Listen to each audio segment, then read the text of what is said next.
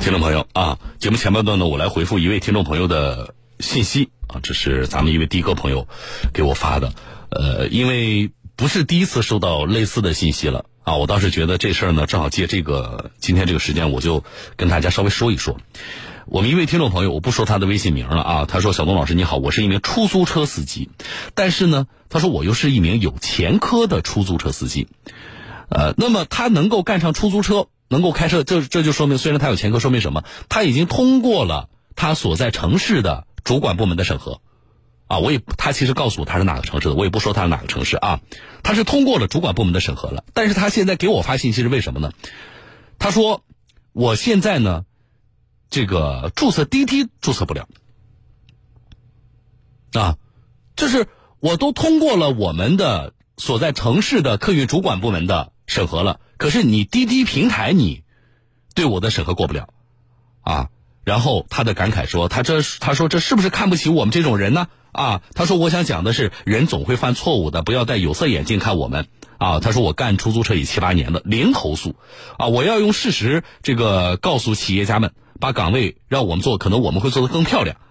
啊。那么也说希望媒体也关注一下这个事情。那么滴滴这个做法啊是呃合不合适？啊，我想他的潜台词就是说，滴滴这个做法是不是与这个国家的相关规定也有悖呢？因为我都已经通过主管部门的审核了吗？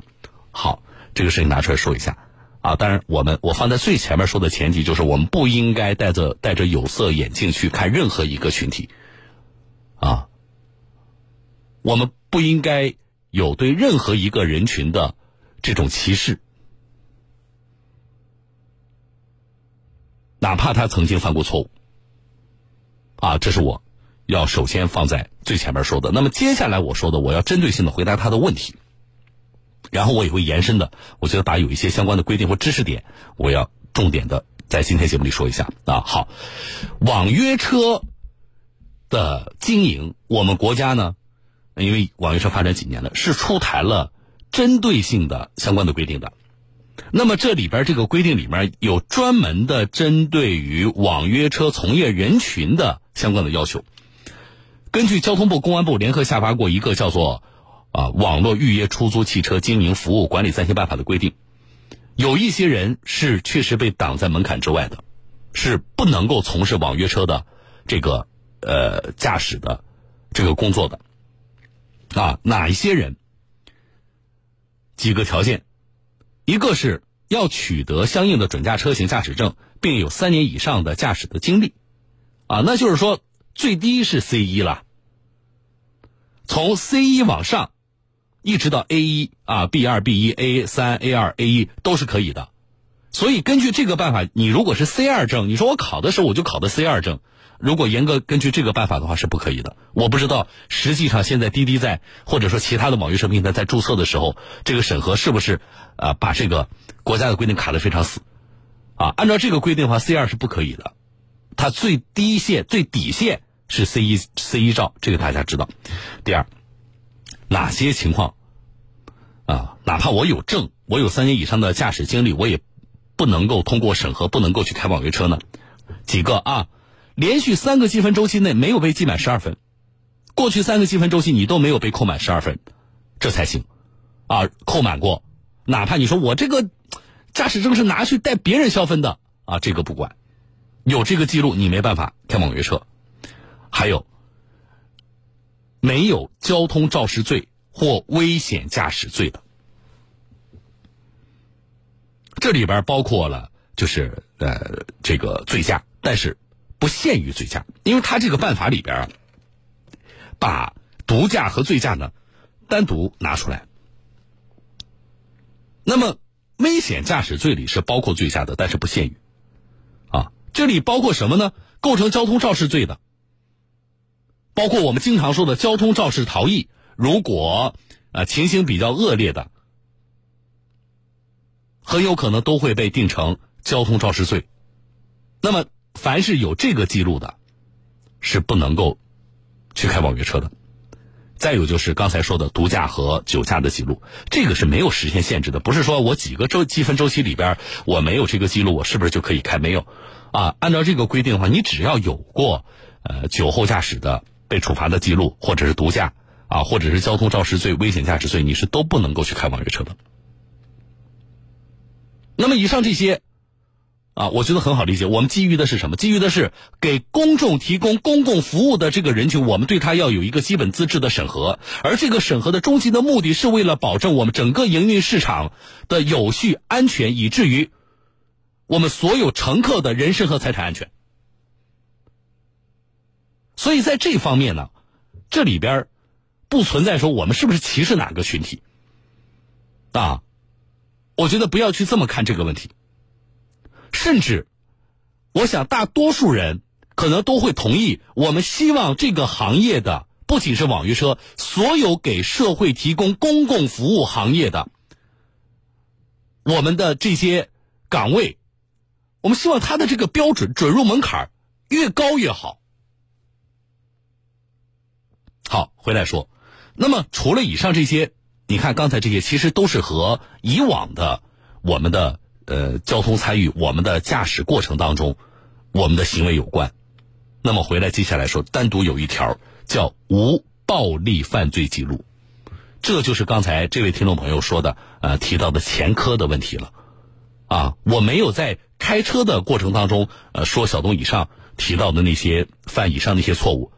啊，但是在生活里边，啊，当时呢法律意识淡薄呀，年轻啊啊，这个一时呃这个。糊涂啊啊，那么有过犯过一些错误。好，在我说的交通部和公安部下发的这份这个在线办法里边，他提到了啊，无暴力犯罪记录才能够从事这个网约车的驾驶啊。那么，什么叫暴力犯罪记录呢？是不是要有一个界定啊？啊，我们国家没有专门的法条对于暴力犯罪的范围进行一个界定，啊，但是，一般，啊，按照刑法第十七条，呃，去理解界定这个事情，因为刑法十七条它有一个呃具体的规定，这里边涉及到的情形就是犯罪行为有哪些呢？故意杀人、故意伤害、强奸、抢劫、贩卖毒品、放火、爆炸、投毒等八种罪名，被认为是。暴力犯罪，那也就是说，如果有以上刑法第十七条啊列明的这八种罪的话，是明确不能够从事网约车驾驶的。好，问题来了，前科的范围啊，因为这个听众朋友发信息给我，他没说他曾经的这个前科是什么啊？那你说曾经小偷小摸的啊盗窃罪，对不对啊？被派出所抓了，然后呢留了一个记录。那这叫不叫前科？这叫前科，但是这显然应该不在我说的这份这个网约车管理的在线办法里的暴力犯罪记录的范畴，它不是暴力犯罪，对不对？那么，如果我的这个前科呀不是暴力犯罪，我就是那个什么，比如说盗窃啊，而且数额也不是特别巨大啊，然后呢，哎呀一时糊涂有了这么一个呃记录在那里。那么现在我开网约车开不了了。那么，你比如说像这位听众朋友，他注册的是滴滴这个平台，那你这个平台你是不是跟国家的相关的啊这个法律法规相违背呢？好，这个事情我们也咨询了律师，啊，有前科但不是暴力犯罪，网约车平台有权利禁止注册吗？我们得到的答案是。网约车平台有权利禁止非暴力犯罪的其他前科类人员进行注册，啊，这是我们咨询的律师得到的答案。为什么？为什么？两点。第一点，啊，就是作为一个公司，它有权利出台本公司的相关的，比如说，啊，我需要招什么样的员工啊？我需要招什么样的合作伙伴呢？那么我会有一个标准。进行筛选，首先，这个公司它有这个权利，只要说它出的这个标准和我们现行的国家的相关法律法规不违背，啊，不是说违法的，那么它显然是有权利的，这是第一点。第二点，特别注意，现在听众朋友，我们去注册网约车，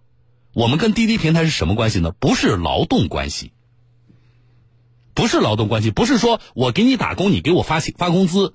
不是劳动关系。啊，我们咨询的律师呢的观点是在他看来，现在的网约车司机跟网约车平台是叫合作关系。那么这种情况下，我们还不能够完全拿劳动关系的，比如说劳动法里其实也有对于啊这个劳动者权益的一些规定啊。那么我们还不能够完全拿这个劳动关系去看这个问题。如果说是合作关系。那么，作为网约车的平台，我当然有权利去挑选我的合作伙伴的相关的情况啊。所以我首先很理解啊，来咨询的听众朋友，因为这种问题啊，听众朋友我收到不是第一次了。这为什么我今天我说我稍微拿出来展开一下说啊？那么这个事情我们今天再明确一下，这个不是，就是不要轻易的我们给他扣个帽子，说这个网约车平台是不是就业歧视？啊，如果说是这种合作关系而非劳动关系的话，这里不涉及到就业歧视。那么，作为这个网约车平台，它有权利选择合作对象。那么，回到最初的我们这位听众朋友的咨询，也就是说，他尽管通过了他所在城市的客运主管部门的对于资质的审核，但是因为存在前科，所以滴滴平台是有权啊拒绝。与他进行合作的，好，这是我把问题解答了，但其实展开说了很多啊。那么，凡是有这类疑问的听众朋友，我们要知道。同时呢，我觉得大家网约车实在现在对于我们的这个出行啊啊影响也非常大，大家的使用也比较普遍。那么，我们的听众朋友也要知道，就是国家对于这个行业目前的管理的现状，至少在人群的啊准入门槛上是怎么规定的？我们一起学习。好，这事说到这。那么说到网约车的话，前段时间我跟大家关注的就是滴滴顺风车平台的上线，啊，它的第一批上线的城市里呢就有江苏的常州，时间是十一月二十号上午的九点开始，在包括常州的在内的国内几个城市上线。那么，呃，一天多的时间了啊，在常州上线的情况是怎么样的？它不是有了一些什么新规吗？包括晚上的啊几点我们就不再接单了等等这些新规。啊，来，我们的记者呢进行了体验，来连线的是江苏台记者施毅。施毅，你好。你好，小东。施毅啊，就是常州上线的这个情况，我们现在观察那些整改措施，就是真的有在实际的就落地来执行吗？嗯，呃，在昨天上午九点整的时候呢，我是打开了这个顺风车的这样的一个页面，发现呢是需要先做一个乘客的安全任务，包括像实名信息的认证、安全功能确认以及司乘安全知识学习。其中这个安全知识测试呢，需要乘客阅读相关的知识后做六道试题，全部答对之后呢，才能核验通过。嗯，然后在通过安全检验之后呢，才可以这个使用这个顺风车这样的一个功能。小东，嗯，呃。司机和就是乘客啊，那对于你你现在给我出来这些新规，大家什么反应？嗯，呃，我也是在这个昨天上午的时候呢，是尝试着用这个顺风车，呃，就是打了一辆这个顺风车。从当时平台上数据显示来看呢，这个接单的人不是特别的多，当时只有。三名车主是收到了这样的一个消息，等了大概十五分钟左右的时间呢，也没有顺风车车主接单。但是在等到接近半个小时的时候呢，是有一个滴滴这个顺风车车主接单了。呃，对于这个昨天的这样的一个滴呃重新上线呢，呃常州本地的这个车主啊，还是持比较支持的一个态度。他们主要还是普遍认为这样的一个顺风车的功能，对于自己能够减轻他们的这个行车的这样的一个成成本，然后还呃对这个和。此前相比的话呢，这个安全的这样的一个系数呢，也是确实有一个提升。也其中特别有师傅来表示呢，自己这个经常开一些比较比较远的这样的一个远距离，自己的车上如果只有自己一个人的话，这个费用还是比较高的。如果能顺路拉一些这样的一个乘客的话，对于自己的这个呃出行的这样的一个呃费用也是有很大的一个减免的。嗯，呃，在。走访了解中呢，也有部分的市民也是很欢迎这个滴滴顺风车重新的上线。嗯，他们也是有表示自己的这个出行的话，如果使用顺风车这样的功能的话，费用确实是比单独的打车来做来讲是便宜不少的，特别是长距离这样的一个呃这样的一个情况。但是也是有部分的市民是。呃观望的，因为毕竟昨天是上线的第一天，嗯还是部分市民有对此前顺风车出的这些呃比较呃比较严重的这样的一个事故是有心有余悸的，所以呢他们也是表示一个观望的一个态度。嗯他们很多人就是想说，我再等一等，我再看一看，后续会不会有一些更加安全，或者是呃大家都用了之后发现都还不错，我再嗯去使用这样的一个功能。嗯那这次我们看滴滴的顺风车的重新上线，呃，他们整个的推进攻的其实比较保守或者说谨慎吧，啊，因为第一批你看有限的几个城市，在江苏呢就只有常州，然后第二批上线的城市我看了一下也非常少，江苏应该是我没记错是南通，南通、啊，对，没错，就是说他并没有说我在全平台我呃去恢复这个顺风车，然后你发现他是比较谨慎的在推进这项工作。那么我们有了解，就是未来在滴滴这样的一个应该说占着。呃，市场呃相当大份额的这样的一个平台，它的顺风车的业务的发展的这种方向是什么样的？嗯，呃，目前呢，目前来看呢，他们在这个一年多的这样的一个时间里面呢，是确实对顺风车这样的一个功能进行了不断的这样的一个升级。嗯呃，据我了解呢，也是升级了有十七个版本，同时呢，优化了三百零二项这个功能。在整个功能中呢，也是在四个环节中是特别着重进行一个呃创新或者是一个推广的一个探索。比如说像这个，特别是在这个准入门槛、啊行前的出行前的一个预防、出行中的保护和出行后的处置这四个环节呢，是增加了这个上百个安全功能和一些相关的一个策略。嗯呃，特别是在这个如何保证是是否是真正的顺路，如何保证是否是真正的身份核验和嗯全程安全。安全程的安心保障这三个方面是有一个探索的，嗯呃，特别是比如说像这个车主在接单前需要进行两次这样的一个人脸人脸识别，第一次是在发单的时候，嗯呃，第一次呃第二次是在这个开始行程之后，而且同时嗯乘客也是要进行一个人脸识别来确保是否是本人，嗯呃，而且不管是司机还是乘客都需要进行一个安全考试的一个好的，感谢施毅带江苏信宝。